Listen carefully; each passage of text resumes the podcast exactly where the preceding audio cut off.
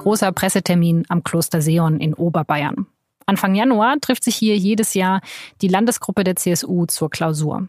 Und dieses Mal will die CSU vor allem eins. Demonstrieren, wie gern man sich doch hat. Alle strahlen fröhlich in die Kameras, stoßen fototauglich mit Glühwein an und ständig wird irgendjemand umarmt. Und es ist ein klares Signal, dass wir im Jahr 2019 die Balance halten zwischen Zusammenhalt auf der einen Seite und äh, Debatte führen auf äh, der anderen Seite. Das sagt CSU-Landesgruppenchef Alexander Dobrindt. Neben ihm grinst CDU-Vorsitzende Annegret Kramp-Karrenbauer. Die hat für den Besuch in Seon sogar extra ihren Urlaub unterbrochen. Und noch jemand redet von Einigkeit. Horst Seehofer. Der schaut nämlich auch kurz bei der Klausur vorbei. Im Gegensatz zu Dobrindt und Kramp-Karrenbauer gibt er keine offizielle Pressekonferenz. Er entschließt sich einfach spontan vor dem Kloster ein paar Dinge loszuwerden. 15 Minuten lang. Das höchste Gut, das wir als Union haben, und da haben wir ein bisschen Erfahrung in den letzten Monaten gemacht, ist die Geschlossenheit. Es ist einer seiner letzten öffentlichen Auftritte als CSU-Vorsitzender. Denn am 19. Januar, da gibt Seehofer den Parteivorsitz ab und macht nach über zehn Jahren Platz für jemand Neues. Voraussichtlich ist das Markus Söder. Und fast alle in der Partei sind irgendwie ein bisschen froh darüber. Denn Seehofer gilt mittlerweile als Störenfried, als Unruhestifter in der Partei. Die schlechten Ergebnisse bei der bayerischen Landtagswahl, der Streit mit der CDU, Seehofer ist gefühlt an allem schuld. Oder? Eigentlich war Seehofer lange ein sehr beliebter Politiker. In Bayern und auch in der Bundespolitik. Aber der Abschied von der Politik, der ist ihm nicht so gut gelungen. Wie das passieren konnte, darüber spreche ich in dieser Podcast-Folge mit den zwei Seehofer-Experten der Süddeutschen Zeitung. Mit Katja Auer und Wolfgang Wittel. Katja Auer leitet die Bayern-Redaktion der SZ und sie hat vor allem in den ersten Jahren von Horst Seehofer als CSU-Chef über ihn berichtet. Und Wolfgang Wittel, der arbeitet auch im Bayern-Ressort der SZ und er hat vor allem in den letzten Jahren über Horst Seehofer geschrieben. Sie hören das Thema, den wöchentlichen Podcast der SZ. Mein Name ist Laura Terberl und wir starten nach einer kurzen Mitteilung unseres Werbepartners. Dieser Podcast wird präsentiert von Blinkist. Wer kennt sie nicht, die guten Vorsätze? Ich werde regelmäßig ins Fitnessstudio gehen, ich achte besser auf meine Ernährung und werde endlich wieder mehr lesen. Falls das auch bei Ihnen noch nie geklappt hat, dann ist Blinkist genau das Richtige für Sie. Blinkist bringt die Kernaussagen aus über 3000 Sachbüchern auf Ihr Smartphone. Zum Lesen und Anhören. In nur 15 Minuten pro Buch. Entdecken Sie mit Blinkist Sachbuch-Bestseller und die beliebtesten Ratgeber zu Produktivität, Karriere, Psychologie und viele mehr.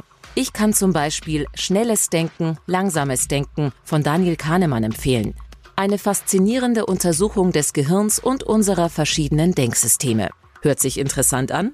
Im Moment gibt es eine limitierte Aktion für die Hörer dieses Podcasts. Auf blinkist.de slash das Thema erhalten Sie 25% Rabatt auf das Jahresabo Blinkist Premium. Das ist blinkist.de slash das Thema.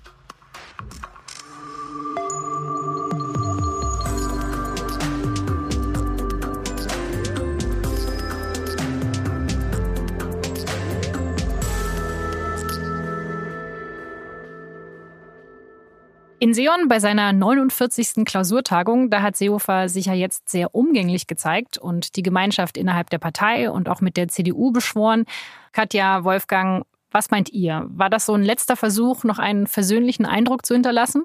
Also ich denke, für Horst Seehofer geht es jetzt schon darum auch, dass er den Menschen in guter Erinnerung bleibt und nicht als der Streithansel oder der Störenfried, der vor allem im vergangenen Sommer war oder als der wahrgenommen wurde.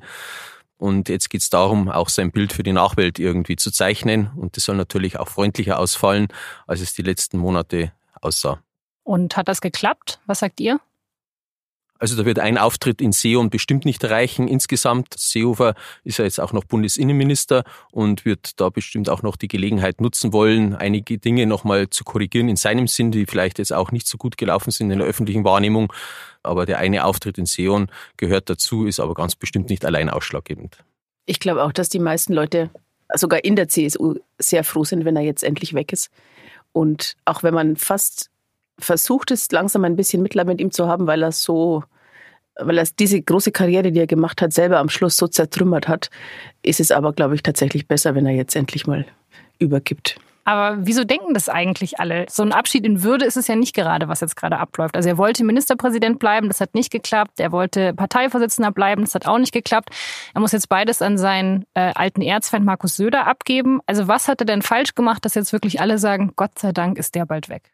Der Knackpunkt in dem Niedergang Horst Seehofers liegt in der Bundestagswahl begründet, in der Bundestagswahl 2017. Dieses schlechte Bundestagswahlergebnis der CSU, das hat natürlich in hohem Maße Horst Seehofer zu verantworten.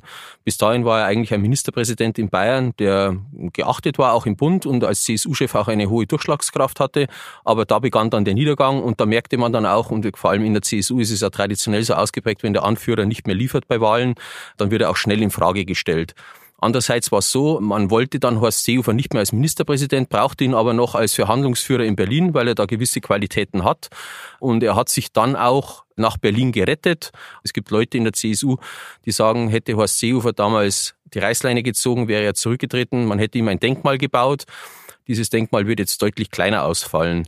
Es ist ein Phänomen, das man bei vielen Politikern beobachten kann, glaube ich, meistens bei Männern, dass die tatsächlich die Macht nicht loslassen können. Das hat auch Horst Seehofer ereilt.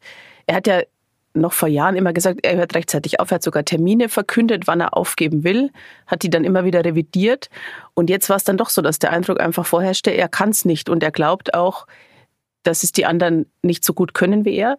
Er wollte das Land nicht Söder überlassen und auch die Partei nicht Söder überlassen. Jetzt muss er beides tun. Er macht inzwischen den Eindruck, dass er einfach ein, naja, ein gealterter Sturkopf ist, der es nicht besser weiß. Und das ist tatsächlich schade, weil eigentlich hat er lange Zeit einen anderen Eindruck vermittelt. Am Schluss stellt sich vielleicht raus, dass es doch schwer ist, wenn man die Macht einmal hat, sie wieder herzugeben. Gibt es irgendein positives Beispiel, wo es ein Mann geschafft hat, sich rechtzeitig zurückzuziehen? Also mir fällt auf Anhieb niemand ein in der CSU. Edmund Stoiber hat sehr lange gebraucht, Beckstein musste gehen, Franz Josef Strauß ist gestorben, bevor es soweit war. Okay, also das zumindest muss man dann Seehofer anrechnen. Er hatte zumindest auch kein gutes Vorbild, an, das er, an dem er ja. sich orientieren hätte können. Ähm, das Faszinierende ist ja, dass es eigentlich jeder weiß und trotzdem kann keiner loslassen. Ja. Also wenn man mit Horst Seehofer darüber spricht, dann weiß er ganz genau, dass es viele Politiker gibt oder die meisten eigentlich, wie wir jetzt gerade festgestellt haben, die nicht loslassen können oder die dann abgewählt werden. Er zitiert dann selber Stoiber, Schröder, die alle gehen mussten, aber man läuft dann trotzdem sehenden Auges in sein Verderben und das zeigt dann auch, welchen Suchtfaktor diese Politik offenbar, diese Droge Macht auf die Politiker ausübt. Dem will wahrscheinlich Markus Söder jetzt entgegenwirken, wenn er die Amtszeit auf zehn Jahre begrenzt. Weil er schon weiß, dass es ihm genauso gehen wird. Bestimmt. Gibt es denn irgendjemand, der ihm jetzt noch nachtrauern wird? Seehofer. Traditionell beginnt die Phase des Nachtrauens in der CSU dann trotz allem relativ schnell. Also man sieht es ja zum Beispiel bei, bei Edmund Stoiber, der verehrt wird wie ein Säulenheiliger, ja, der bei Parteitagen immer noch mit den meisten Applaus bekommt. Seehofer wird dann schon auch, glaube ich, gefeiert werden, irgendwann eines Tages, nicht so wie Stoiber, ganz bestimmt nicht, aber die Leute sind dann schon auch dankbar für die Verdienste der vergangenen Jahre. Ich möchte einen Dienst für Bayern leisten. Einen Dienst für diese Menschen. Und ich bitte euch, wenn wir gemeinschaftlich diesen Dienst leisten, dass die Leute auch das Gefühl bekommen, bei denen brennen die Herzen. Die sind nicht nur mit dem Verstand vorbei dabei, das äh, fordert man sowieso von uns, sondern die sind auch mit ihren Gefühlen, mit dem Herzen dabei. Das ist Horst Seehofer 2008, kurz nachdem er den Parteivorsitz übernommen hatte. Die CSU, die hatte da gerade in der Landtagswahl ihre absolute Mehrheit verloren und Seehofer, der sollte es wieder richten.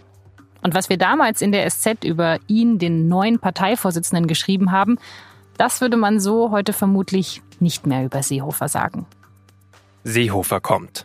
Horst Seehofer. Ein Mann, 1,90 groß, breit. Alles richtet sich nach diesem Mann aus, wie Eisenspäne nach einem Magneten. Die Kameras drängen an ihn heran. Die Parteifreunde schütteln ihm die Hand. Er soll es richten. Er soll der Partei wieder Stärke einhauchen. Und genau das macht Seehofer dann auch. Fünf Jahre später feiert er seinen größten Triumph. Er holt nämlich die absolute Mehrheit für die CSU in Bayern zurück. Bei der Landtagswahl 2013. Das Jahr, liebe Freunde, 2008 ist Geschichte und äh, wir haben im September 2013 im positiven Sinne Parteiengeschichte geschrieben. Und dafür danke ich euch. Ich kann heute frohen Herzens sagen, der Mythos CSU lebt. Die Volkspartei CSU ist putzmunter. Die Identität zwischen Bayern und der CSU war nie so groß wie heute. Wer würde, meine Damen und Herren, wenn es um ein bayerisches Anliegen geht, etwa an die bayerische SPD denken, liebe Freunde, oder an die bayerischen Grünen oder an die Freien Wähler in äh, Bayern, wenn es um bayerische Anliegen geht und um die Umsetzung unserer Anliegen in Berlin oder Brüssel, denkt jeder Bürger in Bayern eigentlich nur an die CSU, liebe Freunde.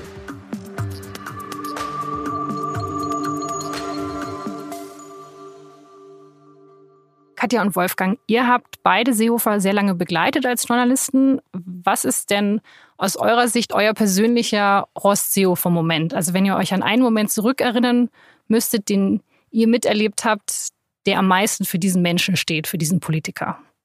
Also was schon klassische Horst Seehofer-Momente waren, war dieses, wie er mit Journalisten umgeht. Da stellt er sich hin und alle stellen sich um ihn rum. Er ist ja sehr groß, das heißt, er ragt aus dieser Menge immer heraus und dann hält er Hof und erklärt die Welt. Und am Anfang hat er immer gern noch Leute persönlich angegangen. Das hat er, glaube ich, später ein bisschen eingestellt, dass er immer so wirklich so der Reihe nach jedem gesagt hat, was er wieder Falsches geschrieben hat. Hast du auch mal was Falsches gemacht und wurdest dann zitiert? Ja, am Anfang mehrmals. Meistens bei Glossen. Da hat er mich immer gern mal ein bisschen aufgespießt, aber es war, es ging. Meistens sagt er keine konkreten Hinweise, sondern stänkert einen so an. Klingt ja sehr sympathisch. Ja, da muss man durch, härtet ab. Und wir haben es alle mitgemacht, weil es immer interessant ist. Es kann sehr unterhaltsam sein. Es ist recht kurzweilig und man fährt auch meistens irgendwas. Also das waren sehr typische Momente. Also mir fällt da ein Tag im Jahr 2012 ein, der für Horst Seehofer steht wie kein anderer, aus meiner Sicht zumindest. Da ging es damals um den Donauausbau, den Horst Seehofer nicht weiter verfolgen wollte, gegen große Widerstände in der CSU. Und er hat da die Donau bereist mit einem Schiff und er, er hat sich da mitten in den Demonstranten reingestellt. Die waren alle ganz überrascht, dass da der Ministerpräsident und CSU-Chef sich die Sorgen anhört. Und das ist eine Art, Seehofers Politik zu machen, dass er erstmal alle austoben lässt um sich herum, bis alle ruhig sind und sind dann erschöpft, mehr oder weniger, von ihrer Demonstration. Und Seehofer hört sich dann alles an, spricht ganz ruhig mit den Leuten, die sind dann plötzlich sehr zufrieden, dass sie gehört werden. Und so war es damals auch in Deckendorf. Und andererseits, wenige Stunden später, nur abends, war dann diese legendäre Weihnachtsfeier der CSU im Café Reitschule, als Seehofer dann hergezogen hat über Parteifreunde. Hat da Söder, man weiß es ja, immer wieder Schmutzeleien vorgeworfen. Er hat ihm fehlenden Charakter attestiert und Karl Theodor zu Guttenberg war ein Glühwürmchen an diesem Abend. Da hat er also wirklich seine Parteifreunde richtig rund gemacht und das zeigt dann auch, also er hat einerseits sich immer mehr eigentlich um die Bevölkerung, um die Menschen gekümmert und keine Scheu gehabt, seine eigenen Leute zu rasieren, wenn es drauf ankam. Also Seehofer ist so ein bisschen zwiegespalten, sehr herzlich zu den Menschen und auf der anderen Seite sehr unbarmherzig zu seiner eigenen Partei, zu seinen Kollegen. Ja. Ja, knallhart, wenn es drauf ankommt. In der Partei er gefürchtet und berüchtigt. Also wenn die nicht so gespürt haben, wie er dachte, oder wenn er das Gefühl hatte, dass dann also Politiker sich über die Interessen der Menschen stellen, die hat er dann geschurigelt, dass es nur so geraucht hat. Katja, du hast ja Horst Seehofer vor allem eben als Landtagskorrespondentin erlebt. Wolfgang, du hast ja Horst Seehofer in den letzten Jahren sehr viel begleitet, also hast vor allem über ihn geschrieben für die SZ. Wie läuft sowas eigentlich ab, dass man so einen Politiker zugeteilt bekommt oder dass man sich entschließt, okay, ich schreibe jetzt vor allem über diesen einen Politiker? Das ist bei uns relativ einfach. Wir haben zwei landespolitische Korrespondenten und die kümmern sich um alles, was in Bayern passiert. Und dann macht einer als Schwerpunkt die CSU, also zumindest immer dann, wenn sie die absolute Mehrheit hat, und der andere ein bisschen mehr die Opposition. Aber, aber was wäre dann, wenn jetzt zum Beispiel du deine ersten paar Termine gehabt hättest mit Horst Seehofer und ihr könnt so gar nicht oder er mag dich auch überhaupt das nicht? Das. Kann, kann ein Qualitätsmerkmal sein. Also dann sagt man nicht, wir nehmen besser einen anderen Redakteur, nee. der besser mit dir biedigen kann. Also wir haben jetzt schon, ich finde, wir haben jetzt schon Glück. Also der, der Wolfgang hat schon einen Zugang zu Horst Seehofer gefunden, den nicht jeder hatte. Und das heißt jetzt nicht, dass er zu nah dran ist oder so, aber die zwei haben auf irgendeine Weise einen Draht gefunden. Doch, das kann ich schon zugeben. Den hat jetzt nicht jeder Journalist in Bayern und auch nicht jeder von uns zu Seehofer. Das ist ein Vorteil, weil er ist ja als Mensch manchmal schwierig und es gibt ja immer die Geschichten, dass er wirklich tagelang abtaucht und so weiter. Und dann ist er für keinen zu sprechen. Für den Wolfgang war da schon oft zu sprechen. Also meine Erfahrung ist, die beschränkt sich jetzt aber nicht allein auf Horst Seehofer. Auch Politiker sind nur Menschen und auch Politiker wollen, dass man mit ihnen fair umgeht. Man kann sie hart kritisieren. Die CSU hat da tatsächlich sogar recht gute Nehmerqualitäten, das muss man sagen aber es muss immer einigermaßen fair und korrekt ablaufen. Und wenn man dann auch, wenn die Leute das Gefühl haben, jetzt, man geht auch mit den Informationen, die man bekommt, seriös um, aber ist in der Sache hart, dann wird das schon auch akzeptiert und auch honoriert. Wenn wir jetzt nochmal zurückschauen auf die letzten Jahre, in denen eben Horst Seehofer CSU-Vorsitzender war, mit was für einem Vorhaben ist er denn 2008 angetreten und was würdet ihr sagen, was hat er davon auch erreicht? Er wollte die CSU verjüngen und auch weiblicher machen. Das sagen zwar viele, also jetzt sagt es auch Markus Söder, aber Horst Seehofer hat es zum Teil geschafft gegen große Widerstände. Wenn es nach ihm gegangen wäre, würde ich jetzt beinahe behaupten, wäre die CSU noch weiblicher geworden. Sie haben ja eine Quote eingeführt, so eine, ich nenne es eine Pseudoquote, 40 Prozent auf der Vorstandsebene. Ich denke, Seehofer wäre zu mehr bereit gewesen. Er hätte auch 50 eingeführt und hätte es auch weiter runter gemacht. Das war auch so ein legendärer Parteitag, da hat er sich sehr bemüht und dann ist ihm noch der Gutenberg, damals noch der Star der Partei, beigesprungen, um das halbwegs zu erreichen. Also das war ein Anliegen, das ich ihm abkaufe. Dass es nicht noch mehr geworden ist, liegt, glaube ich, nicht an ihm, sondern an den Widerständen noch in der Partei. Das wird Söder jetzt fortführen. Der hat verstanden, dass es sein muss. Wieso ist 40 Prozent eine Pseudoquote? Also Pseudoquote deswegen, weil es nur für Vorstände gilt. Es geht einfach nicht weit genug an die Basis herunter, finde ich. Hm. Aber das ist ja eigentlich interessant, weil eigentlich sagen jetzt ja viele Leute, dass jetzt mit dem Seehofer-Rücktritt die Erneuerung erst losgeht. Aber du würdest sagen, eigentlich hat Seehofer die Erneuerung schon eingeleitet. Ja, würde ich tatsächlich sagen. Also man kann ihm vieles vorwerfen, aber in diesem Punkt, da hat er wirklich Grundlagen geschaffen. Es ist schon ein bisschen Ironie der Geschichte fast. Horst Seehofer trat an, um die Partei zu erneuern, zu verjüngen und auch grüner zu machen. Da gibt es auch zum Beispiel diese sehr umstrittene Entscheidung Atomausstieg, auch damals mit immensen Widerständen verbunden. Und auch Horst Seehofer hat sich da durchgesetzt. Die Frauenquote hat er zum Beispiel mit seinem eigenen Amt verknüpft damals. Und nach zehn Jahren ist der Wunsch in der CSU, die CSU müsse weiblicher und grüner werden. Da fragt man sich eigentlich, warum muss Horst Seehofer weg? Ja? Horst Seehofer war schon ein Modernisierer der CSU und hat es deswegen auch nicht immer leicht gehabt mit seinen Parteifreunden, aber umgekehrt sie auch nicht mit ihm. Wer sind denn für euch jetzt so die spannenden Personen aus der nächsten Generation, sage ich jetzt mal? Natürlich Markus Söder, aber wer noch? Also die CSU lebt da immer von ihrem Dreiklang. Einmal Bayern, dann die Regierungsbeteiligung im Bund und dann auch Europa. Markus Söder wird jetzt natürlich dann die Gesamtverantwortung tragen, aber sieht sich schon in erster Linie zuständig für Bayern und will da auch jetzt mehr in die Rolle des Landesvaters hineinwachsen. Alexander Dobrindt als Landesgruppenchef in Berlin ist derjenige, der immer am Verhandlungstisch mit der Kanzlerin sitzt. Und Manfred Weber ist im Moment der Überflieger der CSU, muss man ganz klar sagen, jetzt mit Blick auf die Europawahl. Also Manfred Weber will EU-Kommissionspräsident werden. Das ist eines der mächtigsten Ämter der Welt, tatsächlich auf der politischen Weltbühne. Da sitzt man dann mit Trump und Putin am Tisch, ob man das jetzt will oder nicht. Das ist auf jeden Fall ein Spitzenamt, das die CSU auch so noch nicht ausgeübt hat. Und Manfred Weber hat gute Chancen, dieses Amt zu bekommen. Das werden auch die Figuren sein, die jetzt zumindest in der absehbaren Zeit die CSU prägen werden. Und jeder steht dafür in einem bestimmten Politikertyp. Zum Beispiel Dobrindt, der schon eher die sehr konservativen Reihen bedient. Weber wird eher als der liberale, moderate Politiker wahrgenommen. Markus Söder je nach Wetterlage mittendrin.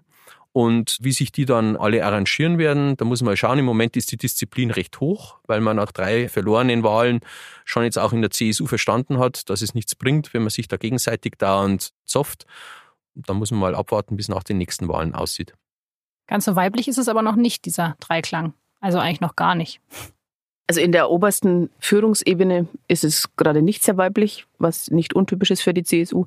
In der zweiten Reihe oder in der dritten da kann man schon ein paar erkennen, zum Beispiel die Landwirtschaftsministerin Michaela Kanniber, eine sehr resolute Frau, die sehr gut bei den Leuten ankommt, weil sie sehr, die redet so, wie ihr der Schnabel gewachsen ist, das kommt sehr gut an. Ich denke, das ist eine Frau, die man im Auge haben muss.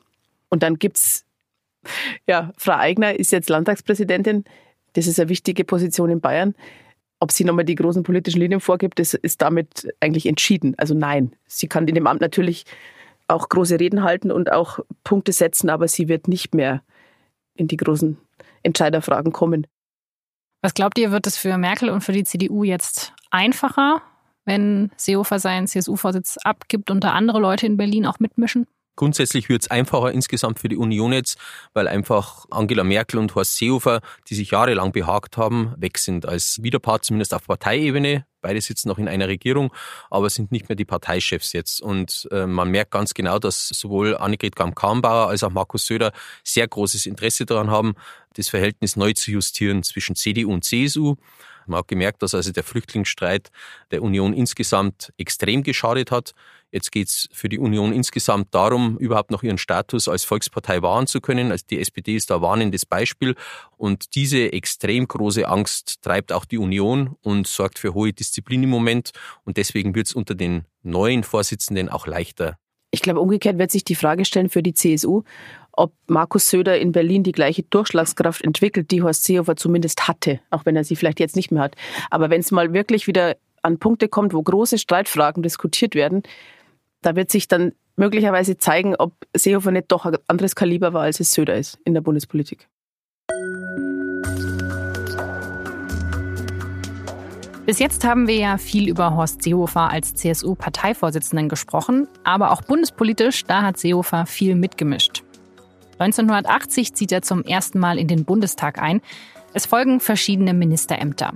Zuerst wird Seehofer unter Helmut Kohl Gesundheitsminister und dann unter Angela Merkel Bundesminister für Ernährung, Landwirtschaft und Verbraucherschutz. Und inzwischen ist er jetzt seit Anfang vergangenen Jahres Bundesinnenminister.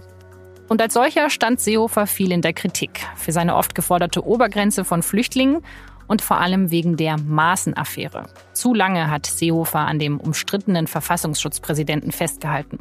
Manche haben sogar schon seinen Rücktritt gefordert. Aber noch ist Seehofer Bundesinnenminister. Die Frage ist nur, wie lange noch?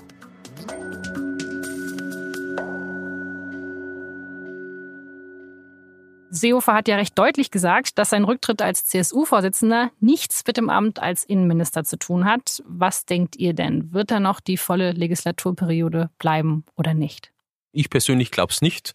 Aber es muss nicht zwingend allein von Horst Seehofer abhängen, sondern insgesamt, wie lange die Bundesregierung sich noch hält. Da wird auch die Frage sein, wie lange Angela Merkel Kanzlerin bleiben kann. Sonst denke ich mal, wird Horst Seehofer schon auch schauen, dass er jetzt vielleicht die vergangenen Monate nochmal korrigieren kann, was sein Image angeht. Und diese Chance will er bestimmt nutzen. Also er tritt da im Moment als, zumindest was die Gemeinschaft von CDU, CSU angeht, sehr versöhnlicher Politiker auf. Er hat auch Angela Merkel groß gelobt in einem Interview, sie sei die beste überhaupt, die die CDU je gehabt habe.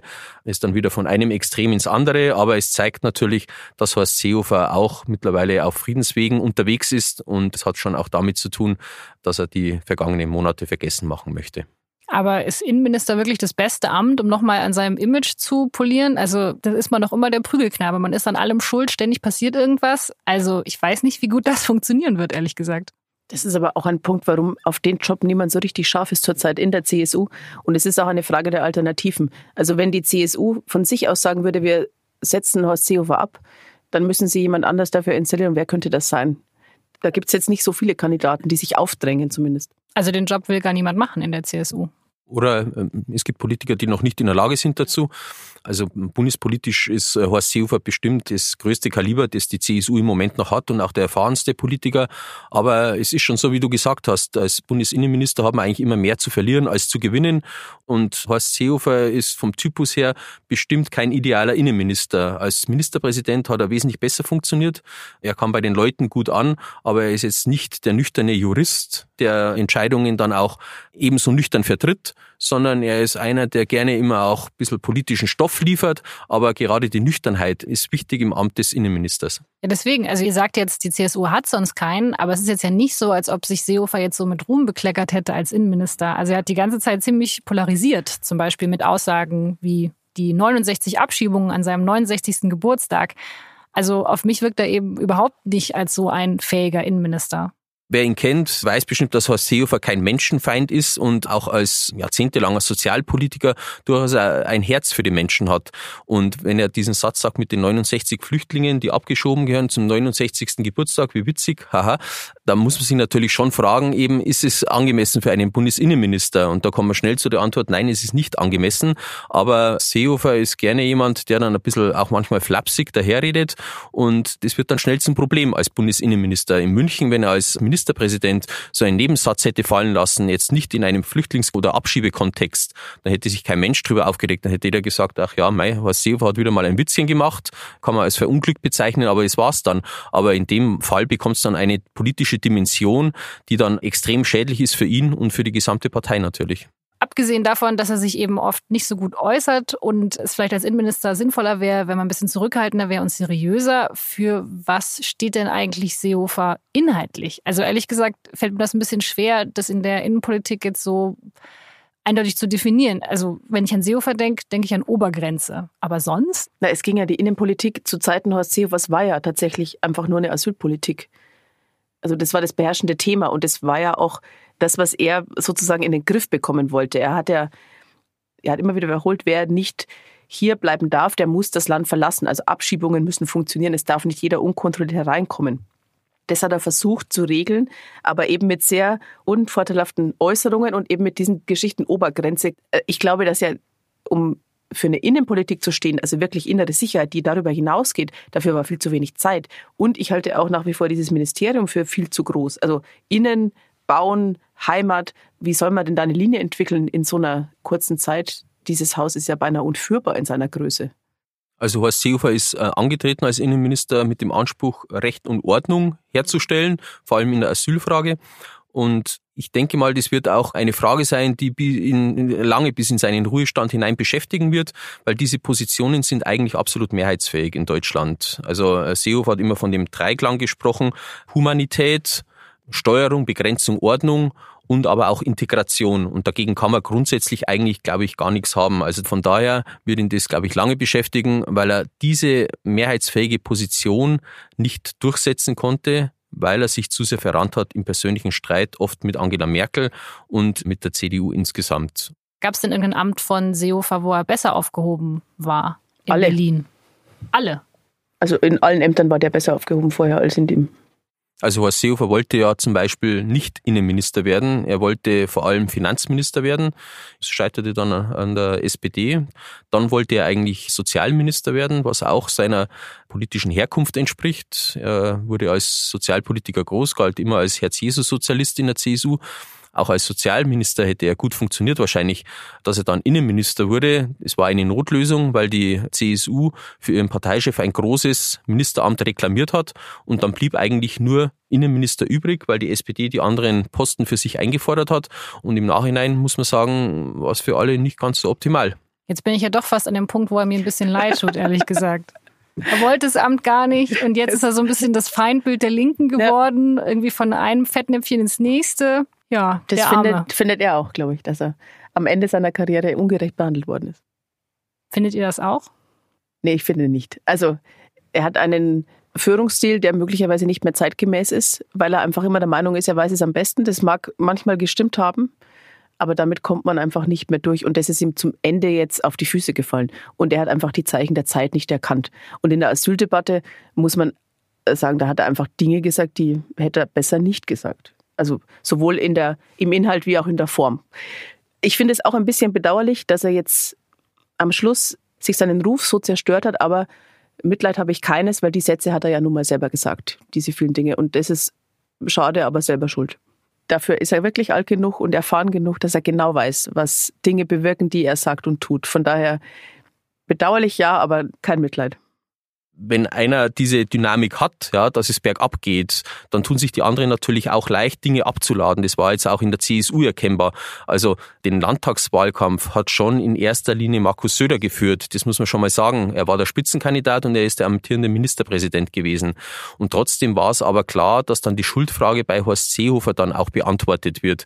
Aber er weiß natürlich auch, dass die Dinge so laufen. Und wenn man zurückblickt, als Horst Seehofer vor zehn Jahren Parteivorsitzender wurde. Da wurde auch einiges bei Erwin Huber und bei Günter Beckstein abgeladen, was die beiden nicht zwingend allein zu verantworten hatten, sondern eben es waren noch Relikte aus der Stoiber-Ära und trotzdem hatte die Partei auch damals kein Mitleid und hat das abgeladen und der große Profiteur damals war Horst Seehofer. Mitleid ist keine Kategorie in der Politik. Okay, Mitleid ist keine Kategorie, aber wird er euch denn fehlen? Definitiv. Ja, unterhaltsamer wird's nicht ohne ihn. Und Markus Söder hat doch auch Unterhaltungsqualitäten. Anders. Also im, sagen wir so, im Zusammenspiel Söder, Seehofer ist die CSU an Unterhaltsamkeit unübertroffen. Also Markus Söder wird sich jetzt schon große Mühe geben müssen, um diesen Unterhaltungswert allein herstellen zu können. Horst Seehofer war immer ein Spielertyp und ein Jongleur, ja, einer, der, man muss es wirklich sagen, auch Nerven wie Stahlseile hatte. Also er hat die Dinge ausgereizt bis zum geht nicht mehr, hat oft gewonnen, nicht immer gewonnen, aber oft gewonnen. Jetzt am Schluss hat er groß verloren, muss man sogar sagen, aber trotzdem, es hat schon auch seine Unterhaltsamkeit begründet. Also dieser Politikertypus, ja, da gibt's nicht so viele im Land. Ja, also wenn man mal schaut, es sind viele doch recht nüchterne, ähm, jetzt äh, sehr auf ihre Worte bedachte Politiker unterwegs. Alle werden immer noch vorsichtiger und man kann sich an Horst Seehofer extrem reiben, aber man muss auch schauen, welche Aufmerksamkeit Horst Seehofer mit seinen Worten erzielt. Da muss man schon sagen, als Journalist, er würde einem fehlen.